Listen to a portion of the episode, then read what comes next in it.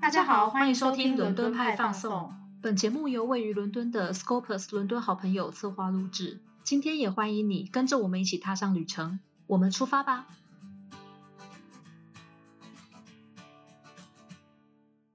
！Hello，大家好，欢迎收听今天的节目，我是 Livia，我是 Helen。今天的主题是旅行二三事。那我们今天呢要去一个跟以往不太一样的地方。以前我们都是在讲英国嘛，大家会不会看到这个？因为大家应该有看到我们标题，大家会看到标题想说，为什么这一集是讲旅行二三事呢？对，关小王有点远。对，但是其实我们想要，我们想要做的概念就是，我们今天都是在讲海上的事情嘛，所以想要有一种带大家出海的感觉，所以我们把这集归在旅行二三事。呃，你有没有什么很特别的搭船出海的经验？哎，我超少的耶。对啊，哎，我们明明就是海洋国家，结果我们都没什么在搭船。对，而且我们从台湾到英国都是海岛，但是我们就很少在搭船。我顶多就是在那种很观光的地方，就比比如说我前阵子有去大鹏湾，但是我没有去过哎，就是游船，其实就是带你走一圈，然后可以看夜景。那有也是有一个 guide 在这样介绍，对，然后要不然的话就是像英国的游湖啊，就是像比如说，嗯，你说剑桥啊什么的，尼斯湖啊，哎，剑桥那个有点小，尼斯湖啊，有水的就可以啊，或者湖区那种搭船的，对对对，那种经验比较多。对对对，你呢？你呢？没有出海哈？没有哎，我我有一个不算出海，但它确实是在海，就是 我有一次我去瑞典的斯德哥尔摩，然后斯德哥尔摩它就是有很多岛，然后很多景点，比如说美术馆啊，或是什么野生动物园之类的，它都是在不同的岛上面哦，所以等于我们就要去港口搭船去这些岛。观光哦，那一次的话应该路程很短吧？其实很短，大概十分钟，好快，就是水上巴士的感觉。对啊，因为我们刚刚在讨论的时候，黑林还说，哎，怎么都没有那种搭游轮的经验，还真的没有哎，我们就比较省吧，我们没有搭到真的很很厉害的那种大船。对，而且你你刚刚问我就有没有搭船经验，其实我们最常搭的应该是泰晤士河的巴士吧，就带客人跟带朋友都会去。哦，那个算是大船啦。对，那算蛮大的，跟我们平常其他时候搭的船，那个已经算是大船了。对对，可是我们之前有遇到客人，是我记得是先来英国，然后他们再从英国南边那个 Southampton 搭船去意大利呀、冰岛那些地方。对对对。我本来心里就是预设的出海是那一类的哦，结果我们都没有，结果我们都没有，哎，没有办法给大家一些 经验谈，没关系，我们就录节目吧。对，没关系，我们讲别人的经验谈。嗯，好啊，今天要讲那个海上的事情，大航海时代，所以既然要讲到大航海，我们就要先从欧洲整整个航海史说起，嗯对吧？对，这其实是一个非常漫长的。一段漫长的路，对。不过我相信，应该大家在国中、高中的时候，历史课本上一定会很强调这一段。毕竟这个是第一次欧洲人把整个世界都连在一起。对，对啊。那我们我们首先跟大家分享一下欧洲的大航海时代。嗯，为什么你要这么心虚啊？因为感觉好像非常的 heavy。我们这一集，嗯，大家应该习惯了，没关系，来吧。好，那我们在之前念书念到大航海时代的时候，呃，历史老师一定会告诉我们说，欧洲人当时就为了要证明地球是圆的，然后同时又因为找香料、贸易各种理由，出发去亚洲，还有去北美洲、南美洲探险。那其实，呃，我那时候就一直很好很好奇，为什么他们就是要做这件事情？因为其实那时候的航海也没有像现在这么方便嘛，那你的人力物力都是很消耗的。所以我有整理几个比较重要的重点，那他们的出海原因，第一个就是刚刚说的那个探险。那其实欧洲人很喜欢读马可波罗东游记，哎，他们看到里面有找黄金的片段。那马可波罗有说，哎，亚洲有黄金，巴拿马那边有黄金。那其实哥伦比亚那一带是确实有黄金，所以欧洲人对这个其实是有点心生向往的。那还有一个是宗教的原因，那这个我们以前好像比较少说到，但是其实是欧洲人应该说伊比利半岛那个地方，长期他们被信仰伊斯兰教的摩尔人统治，然后他们当时是正好回复到基督教时代，所以他们会觉得这个时代实在太棒了，我们要好好的复兴基督教世界。哦，对，那听说耶稣的一个祭司王约翰。呃，他在圣经中已经死去了，但是据说他在东方发展出自己的基督教王国，所以当时伊比利半岛上面的西班牙跟葡萄牙人们就觉得我们要去寻找这样的一个约翰王的世界。听说那个王国里面有就是圣经的巴别塔，然后还有一个不老之泉，这个不老之泉在我们的神鬼传奇里面有出现过，你记得那一段吗？我知道啊，大家去找那个。不老之犬的那一段，对，然后还在那边打架，然后把它毁了。哎，等一下，我，但是我记得在电影里面，他们是不是说西班牙人就是很不相信这个，所以才要去毁掉它？对，其实算是完全相反的哦。对他们其实是非常希望能够找到这样的一个王国，然后来证实说我们基督教的文明是是存在，然后目前这个祭司王还存在的。嗯嗯嗯，对，蛮有趣的啦。然后另外一个很重要的理由就是香料、高档货、丝绸、瓷器，这个我们待会会再比较详细的讲一下。那我先跟大家分享一下，说地理大发现之前，或是我们讲大航海时代之前，东方的货品到底是怎么样进到欧洲的？嗯嗯，那这段时间呢，其实欧洲那个地方还没有跟外地有太大的一些接轨，所以我们在比如说中国啊、印度啊这些香料跟红茶，通常都是透过阿拉伯人在运往现在的意大利地区的威尼斯跟热那亚这些地中海商圈，再辗转的送到。欧洲，所以你看一下欧洲的地图，如果从意大利那边运上去的话，到了欧洲的边陲地带，西班牙、葡萄牙已经转了很多手，就是有路程有点遥远，所以当时都已经是天价了。那 当时又因为中间还有一些比较细微，像是鄂图曼帝国兴起啊之类的航路被垄断，所以其实欧洲这边要取得亚洲的东西是更加的困难。对，当时的伊比利半岛上的西班牙跟葡萄牙，他们就因为这样的关系，特别需要新航路，所以首先出走欧洲的是葡萄牙。嗯，对，大家应该印象很深刻，说葡萄牙来台湾附近，然后喊了一声课本都有读。对，而且我觉得，而且我发现一件很有趣的事，就是因为我们课本上第一句一定是这个东西，所以很多人以为葡萄牙统治过台湾，但其实他们就是喊了一句 Formosa 就走了。对，大家都以为我们也被 葡萄牙统治过，其实没有。他们只是存在感有点强，对 他们只是想要喊这一句而已。对，很漂亮。好，Anyway，总之，呃，首先出走的是葡萄牙，那他们改良了船只，算第一代可以让船只到外海上面航行，也可以逆风航行，那他们就比较多机会可以踏出欧洲的版图。那葡萄牙其实一开始是非常的顺利的，他们占领蛮多非洲沿岸，所以打破了之前的贸易垄断路线。那他们也因为这样的行为得到了大量的财富，所以之后在在葡萄牙王室的支持下面，葡萄牙冒险家就如 雨后春笋般冒出来。那我想要介绍一个葡萄牙人啦，因为其实大家去玩的时候，有时候可能会看到他的雕像。那个人叫做达伽马，他是一个很重要的葡萄牙航海家，他本身是一个贵族。这个人征服了印度，然后确认这边的航海道路。那后来巴西跟东南亚的影响，葡萄牙也渐渐的增加。那他是第一个打破这个我们说黑暗时代中世纪的人，新的篇章时代就因为他而开启。嗯，大家比较熟悉的应该是我想说的第二位航海家。这一位叫做哥伦布，这个大家应该超熟悉吧？对，就是一定要背的名字嘛。嗯，对。那其实我们刚刚提到的葡萄牙都是往东航行，可是哥伦布他要反其道而行，他决定往西边的大西洋航行。那哥伦布呢？嗯，他其实是热那亚人，就是意大利那一带的人。他是一个平民，所以他不像达伽马那样子有自己的钱跟势力可以出海，他一定需要一个赞助商。首先呢，他是向葡萄牙人拉赞助，但是因为葡萄牙就是对他没什么兴趣，就以失败告终。而且他为什么会失败？我不知道你有没有印象诶，我记得以前有看过那种童书，他们说哥伦布被葡萄牙拒绝，是因为当时大家觉得地球是平的，然后往西边会掉下去。哦，有，我有看过这个说法，有印象吼。因为当时还没有证明，就是还没有实际可以证明地球是圆的啊。对对对，其实没有真的真的航海去证明过。不过我后来后来长大一点，发现那时候的地缘说，在有知识的人之中已经算是一个共识了。但是但是因为哥伦布他是热那亚人，他没有远航的经验，所以他自己估算出来的航海距离是远远低于实际的地球的航海距离。那因为葡萄牙人你知道航海知识比较丰富，经验比较多，所以他们知道哥伦布实在是太天真了，他们知道事情没有这么简单，才拒绝了他，不然会他们觉得 他的计划不可行，对，就觉得这只是一个充满热情但是不懂世故的平民。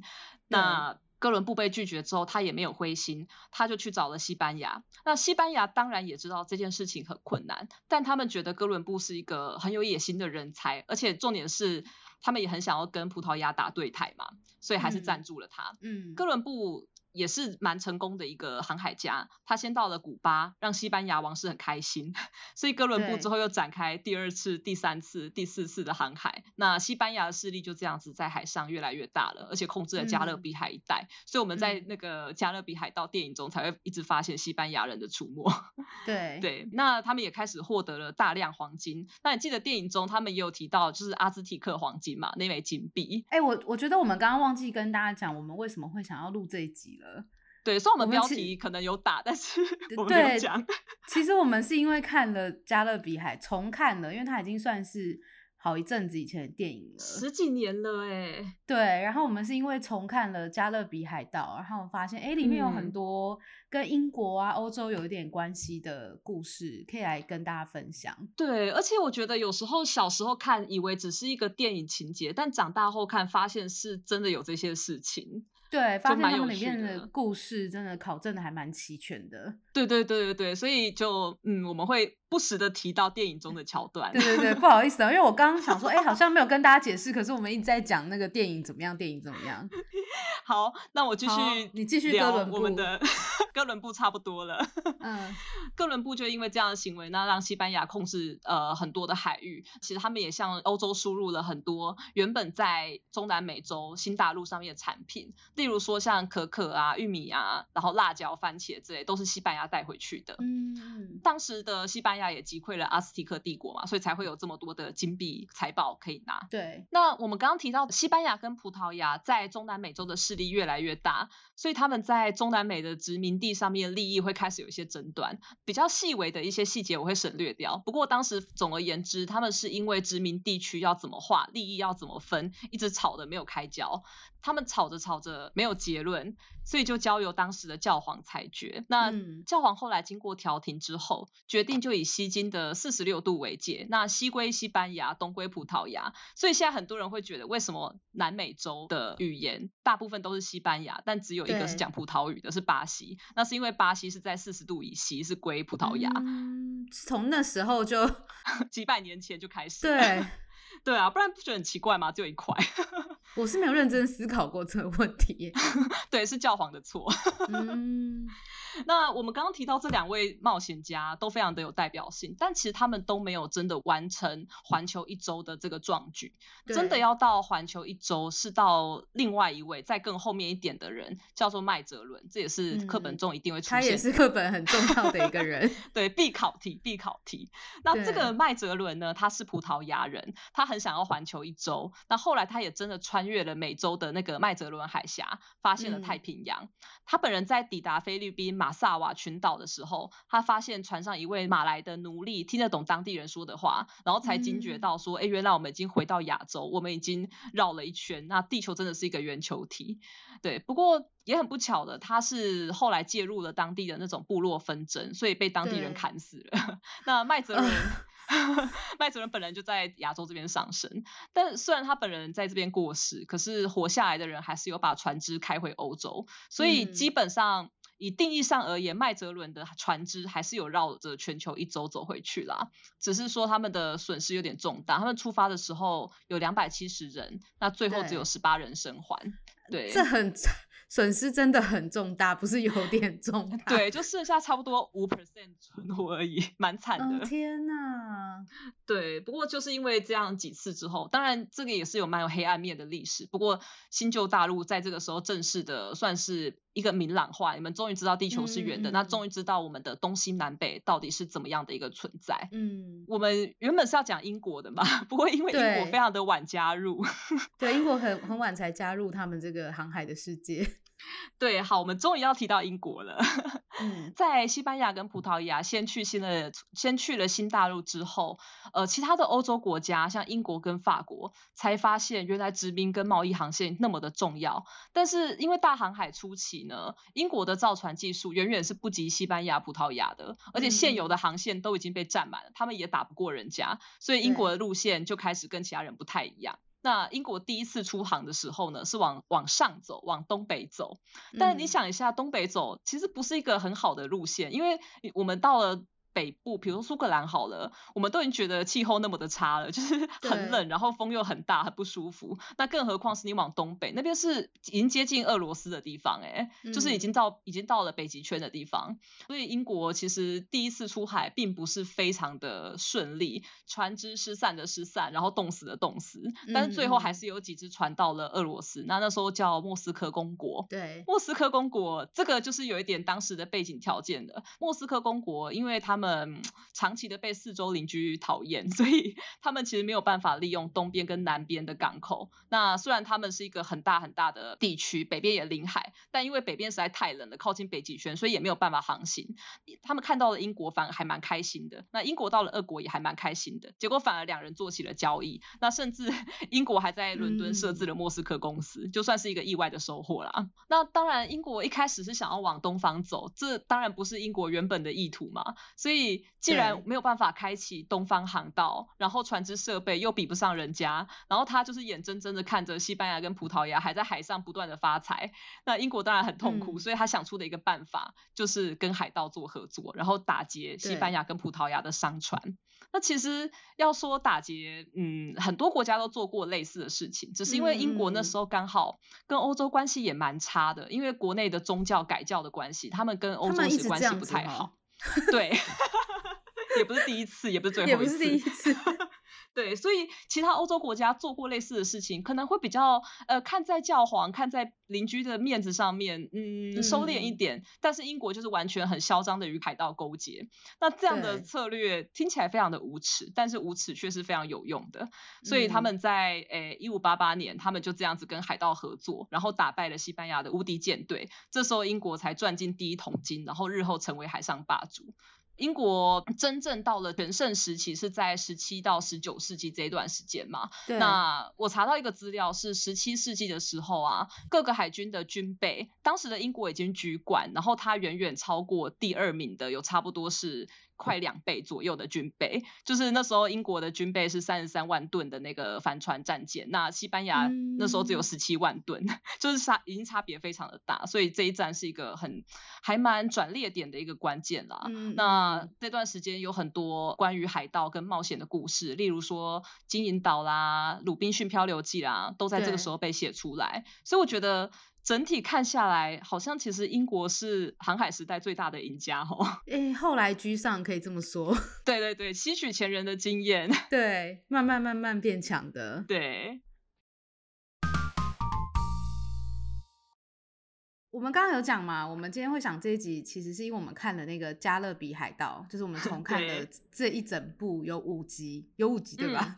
的戏集超多，对我们重新看一遍，所以就想说，哎，可以来讲一些这种有关于海上贸易啊、海盗的。然后刚刚黑林已经先分享一下那个欧洲的整体的大航海简史，然后最后呢，黑林提到那个就是我们今天主要的那个 idea 的来源，就是海盗这件事情。对，然后黑林也有讲到说，英国跟海盗的一个算是合作啦，听起来很不可思议，就是因为在大家的心里，英国皇室嘛，看起来好像高高在上，然后很有气质，他们怎么会跟海盗合作？对啊，看起来都是贵族，然后说那种很 posh 的英文。对，所以就是大家会觉得很奇怪，怎么会皇室会去跟这些看起来，因为海盗你可能就会联想到我们。华人世界或是我们东方文化那种山贼啊，就是 脏脏的，脏脏的，就是一样的意思。怎么可能会有这种事呢？但真的历史上真的就像电影演的这样，就是真的呃，国家会跟海盗合作。然后，尤其是在电影里面有一个点，我那时候看我就觉得很有趣，是叫海盗许可证。哦哦哦，对。对，就是他们有一些海盗就会拿到英国发给他们的海盗许可证，那他们就可以拿着这个许可证正大光明的去掠夺。哎，对我小时候看觉得超不可思议的，为什么政府会给你一种就是 对违法的证明，然后你 OK？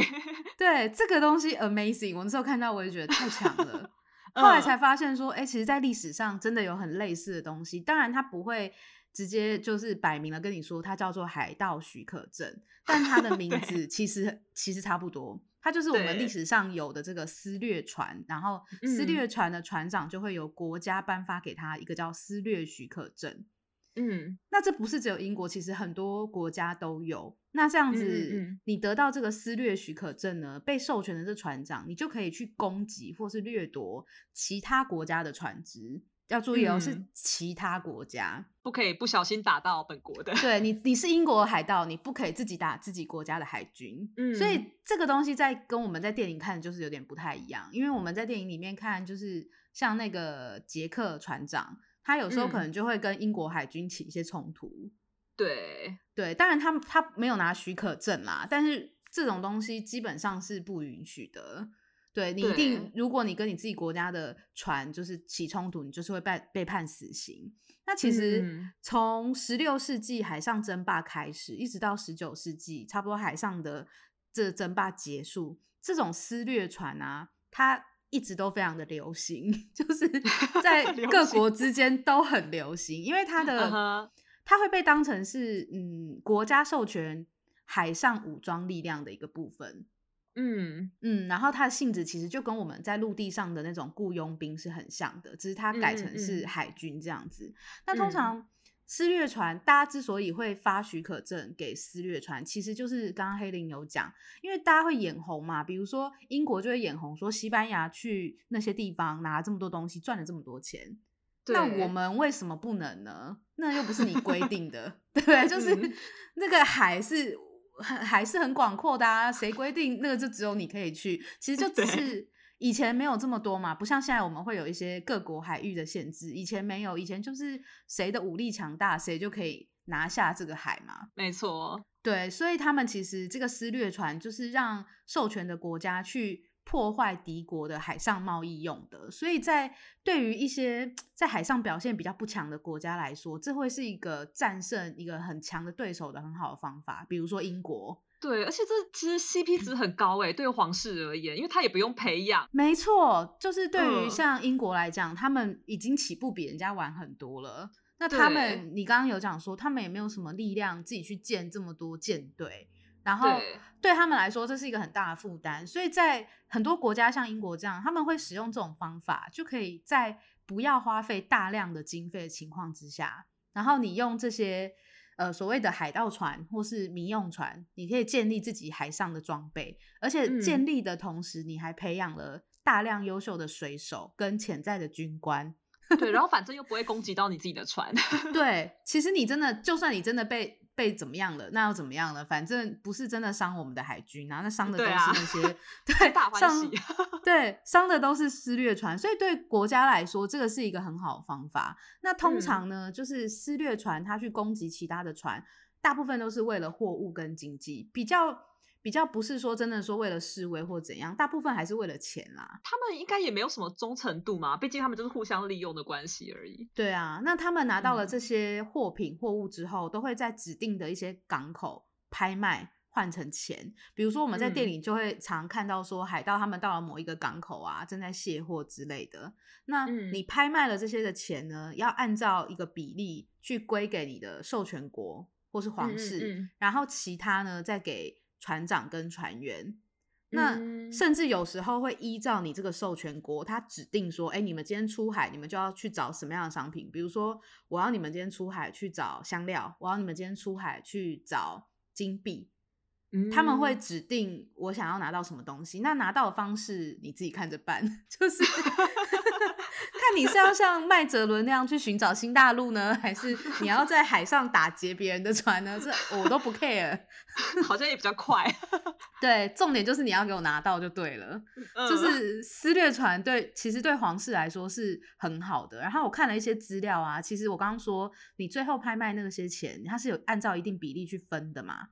其实通常一半以上都是分给，就应该是还给那个授权的国家，嗯，那其他剩下来才给船员跟船长分。所以你看，其实这是一个很严重的剥削，真的，这个税金有点重。对啊，因为船长跟船员有时候会很多啊，有时候你这一个船队，有时候不不只是一艘嘛，有时候好几艘船队，可能就有你刚刚说的两百多个船员。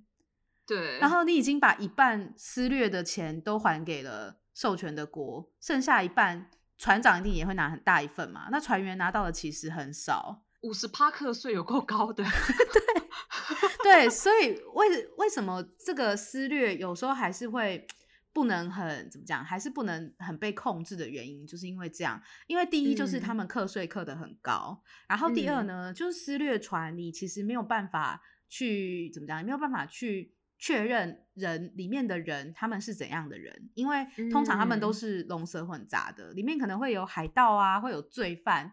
或是一些赌赌徒，他们已经在陆地上欠了很多钱，他们 去跑船，就是会有很多 会有很多类似这样子的人。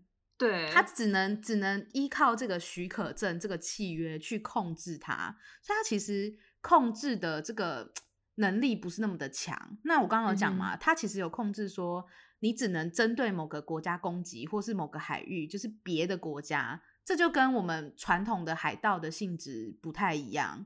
所以，对于撕掠船来说，他们虽然是有利可可得，可是如果他们不是一般的海盗，就表示他们能得到的就更少了。嗯嗯嗯嗯，所以其实很多撕掠船长他们是会破坏契约的啦，也可以理解啦。对他们可能会破坏契约，然后因为没有遵守合约，就去攻击自己的国家的船，或是中立国啊，或是一些盟友国家的船。那因为这样，他们就会真正变成海盗了。嗯，因为你已经把那个私掠许可证放在一边不管了嘛，那你就真的到处去掠夺，你就是真正的海盗，你已经不是国家授权的海盗。嗯 嗯，所以主管跟老板们真的不能随便对待我们的下属，真的。所以如果他被判定说，哦，你今天已经变成了一个真正的海盗，通常你都会被判死刑。哇，很严重哎，在当时算是蛮严重的一件事情啦。这是整个撕掠船。那其实一直到后来，我们刚刚有讲嘛，十六到十九世纪是整个海上霸权比较比较厉害的时候，比较大航海时代，大家在争夺的时候，后来慢慢就没有再继续有这样子的一个荣景，也是因为历史慢慢慢慢进步，大家就知道了航线要怎么安排啊。当然中间掺杂很多战争啦。我们省略掉了，对，我们省略掉中间有很多战争、很多条约，那慢慢慢慢就比较不会有这种私掠船的出现，因为已经一切都已经有有法律去制定了。可是到了现代呢，其实没有比较不会说是私掠船，其实现在是比较多是民用船会被征召，就是征召来参加海上战斗。当然不是近期啦，我们近期已经比较没有那么多海上战斗，但是在一战、二战的战争时期，还是会有像这样子，比如说商船或是渔船被改装啊，加了鱼雷等等的武器，去协助海域上的战斗或是撤退。可是，可是海盗他们原本就是已经在海上战斗了，他们跟商船跟渔船怎么比啊？对啊，但是那个已经是很久以前，我说的是比较近代啦。嗯，因为近代的话有一个很有名的，就是那个敦刻尔克大撤退。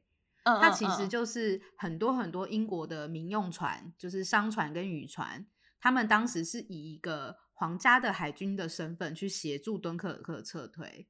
现代的嗯民用船跟商船比较是走这个路线，就是已经没有所谓的私掠这件事情了。嗯嗯嗯，这是现在啦，这是我们我们讲的这个海盗许可证到底在历史上有没有？这件事，然后真的有，对，真的有。那我们刚刚讲完就是撕掠船了嘛？这其实撕掠船英国是最有名的，所以我们会特别在讲英国之前来讲它。那讲完撕掠船呢，我们就来讲讲，就是英国有一个很有名的皇家海盗，就是撕掠船的船长，他叫做法兰西斯·德瑞克爵士。嗯呃，这个人他是英国非常非常有名的船长。我们我们其实他他就是撕掠船长啦，然后他 是同时也是一个探险家。那他其实是他的一生是充满一个传奇色彩的，就是在英国大家会把他的事情就是描述的好像很英勇很厉害这样。我们来看看他到底经历了什么事情。嗯，这个德瑞克呢，他是一个平民，他不是一个很厉害的。爵士，爵士是他后来才有的一个封号。他十三岁的时候就开始学习要当水手了。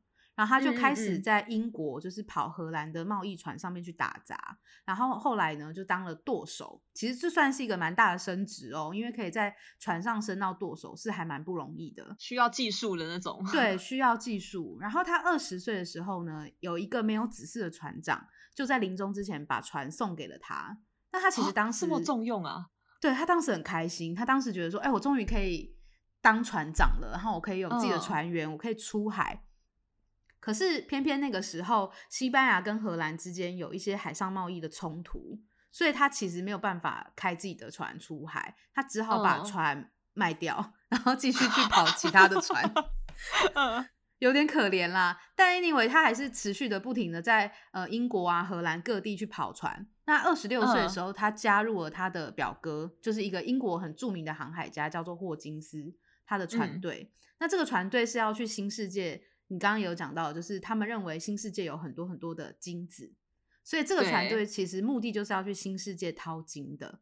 嗯，他们其实这个时候船队出去，第一个是淘金，第二个呢，就是现在也是被骂到爆的，就是他们会去把黑奴带回英国。啊，对，所以这个船队当时除了去淘金，他们也会去西非，就是西非洲去把黑奴贩卖，然后就是在各个。白人国家做贸易，嗯嗯嗯，这是他们当时船队另外一个任务啦。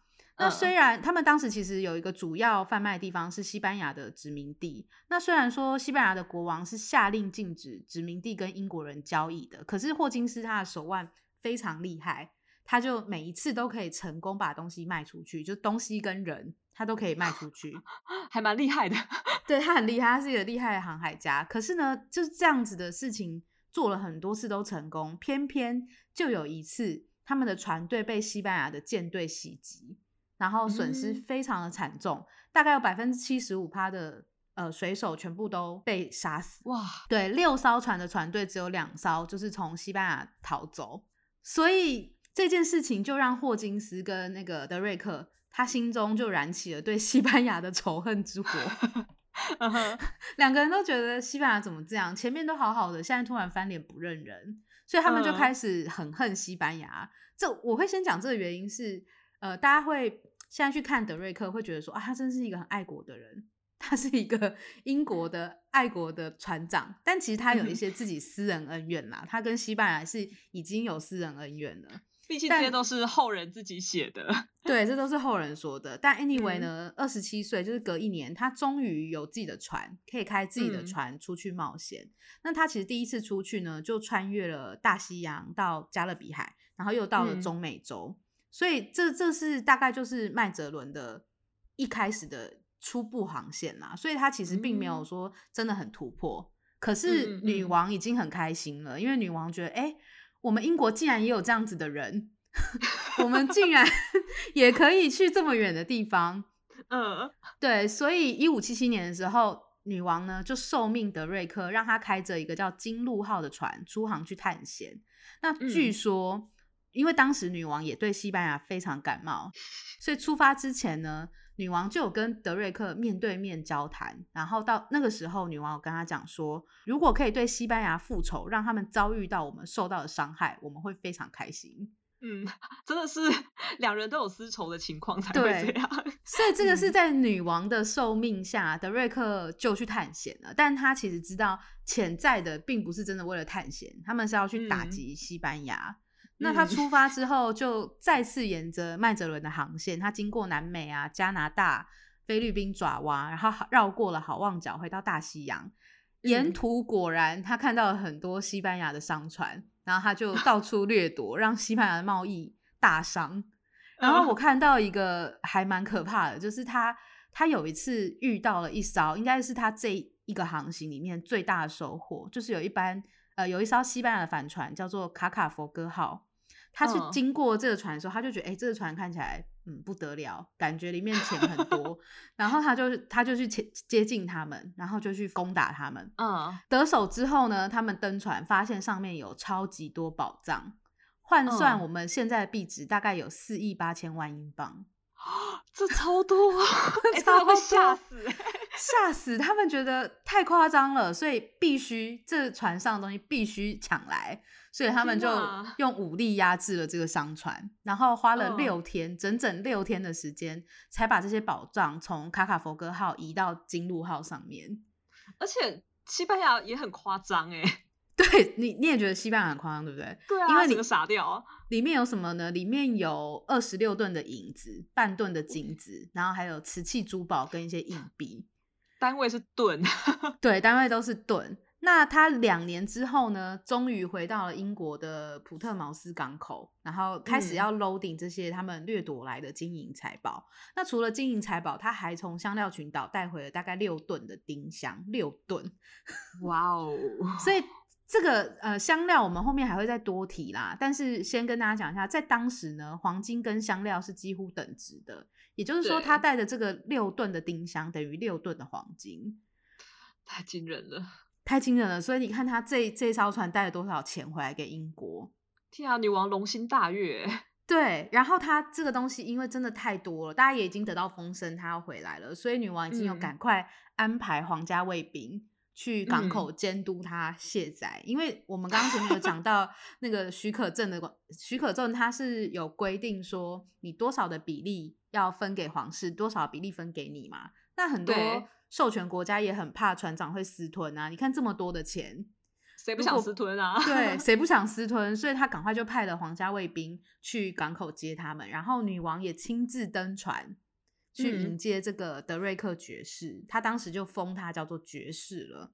然后也因为德瑞克这一次算是历史上世界历史上第二次有人完成了这个环球的航海旅行。嗯，第一次就是黑林刚刚讲的那个麦哲伦嘛。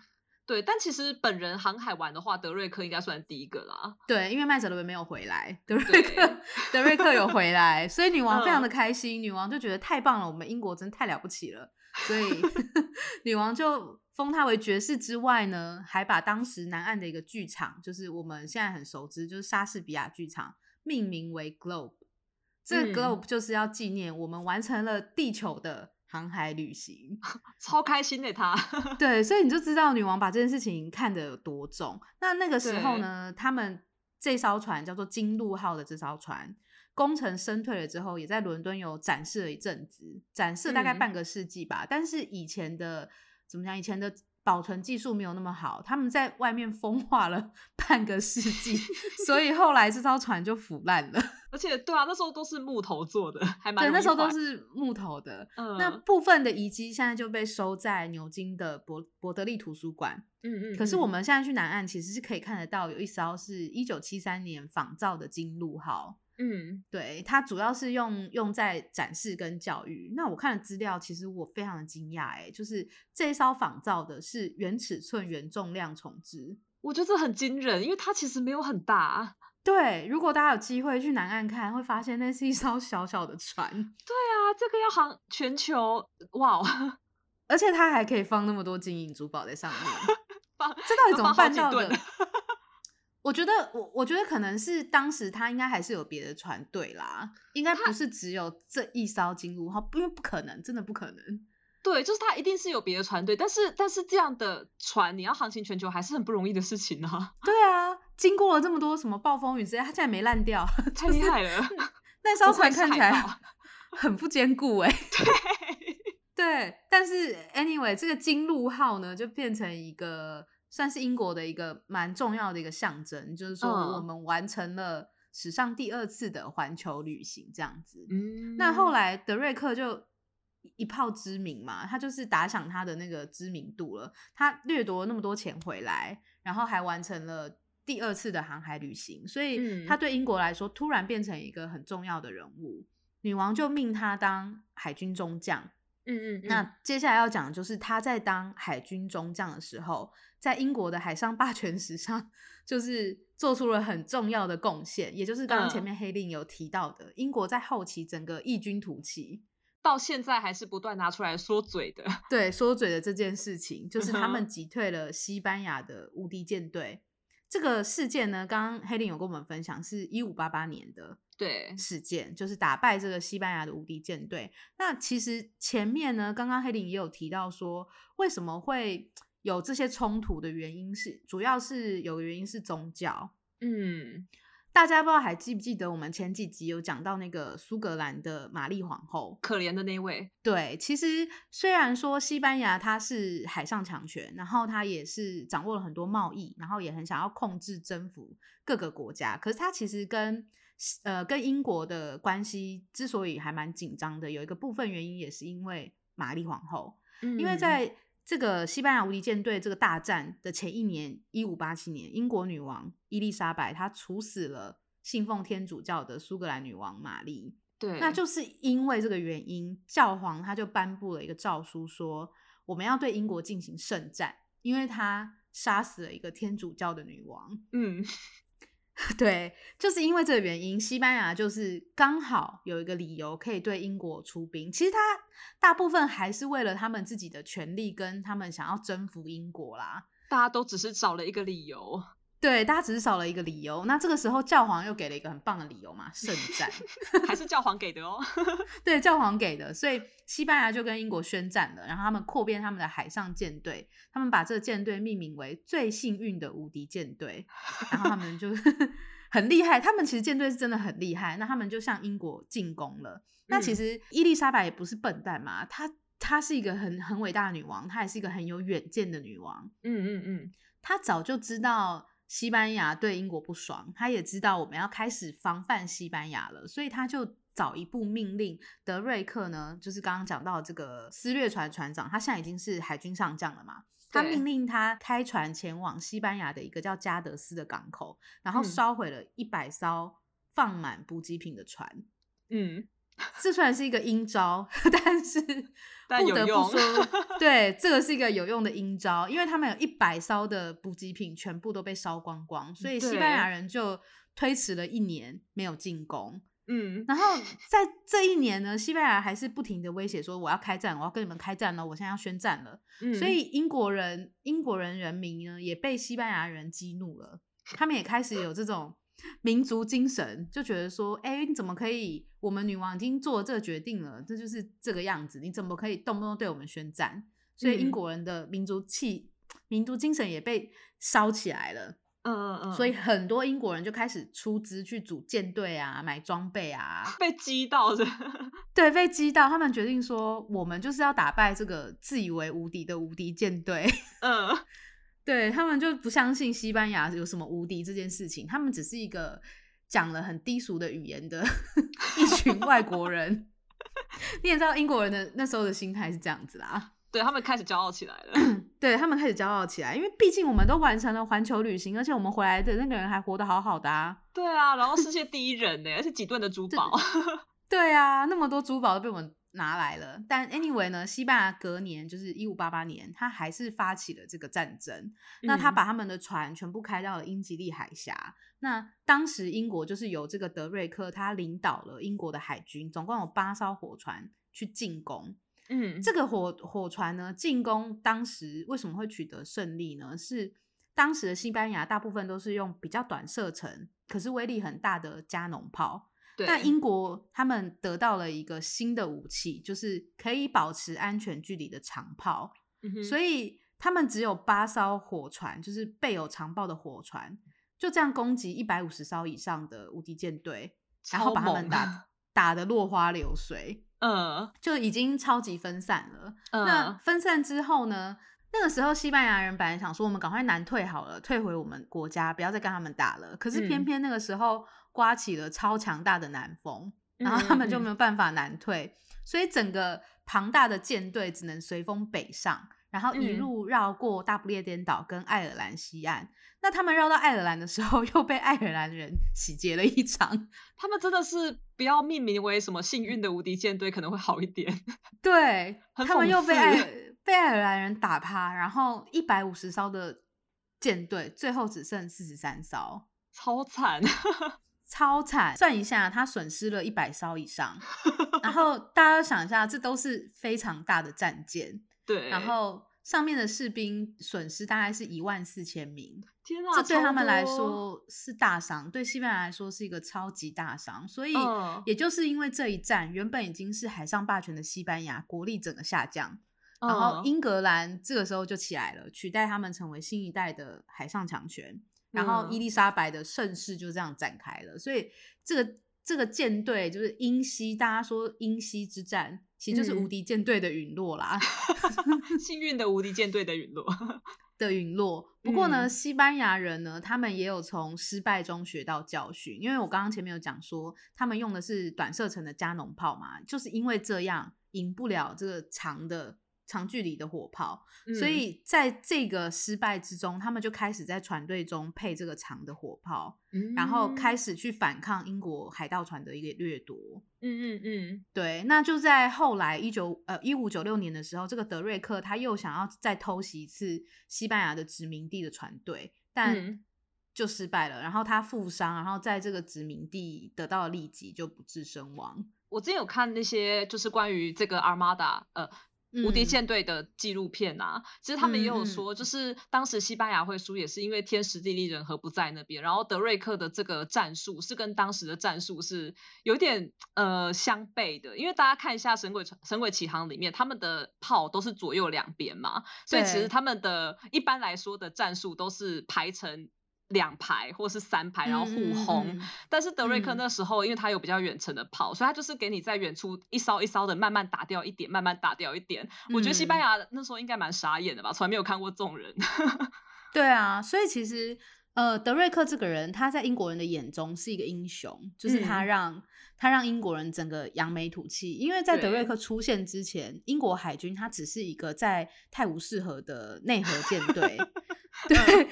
他从来没有想过，我们有一天也可以去大西洋上面，就是施展身手这样。但是因为有德雷克出现，他又是一个皇家海盗，他等于有点改变了这个英国海军原本的那种气质。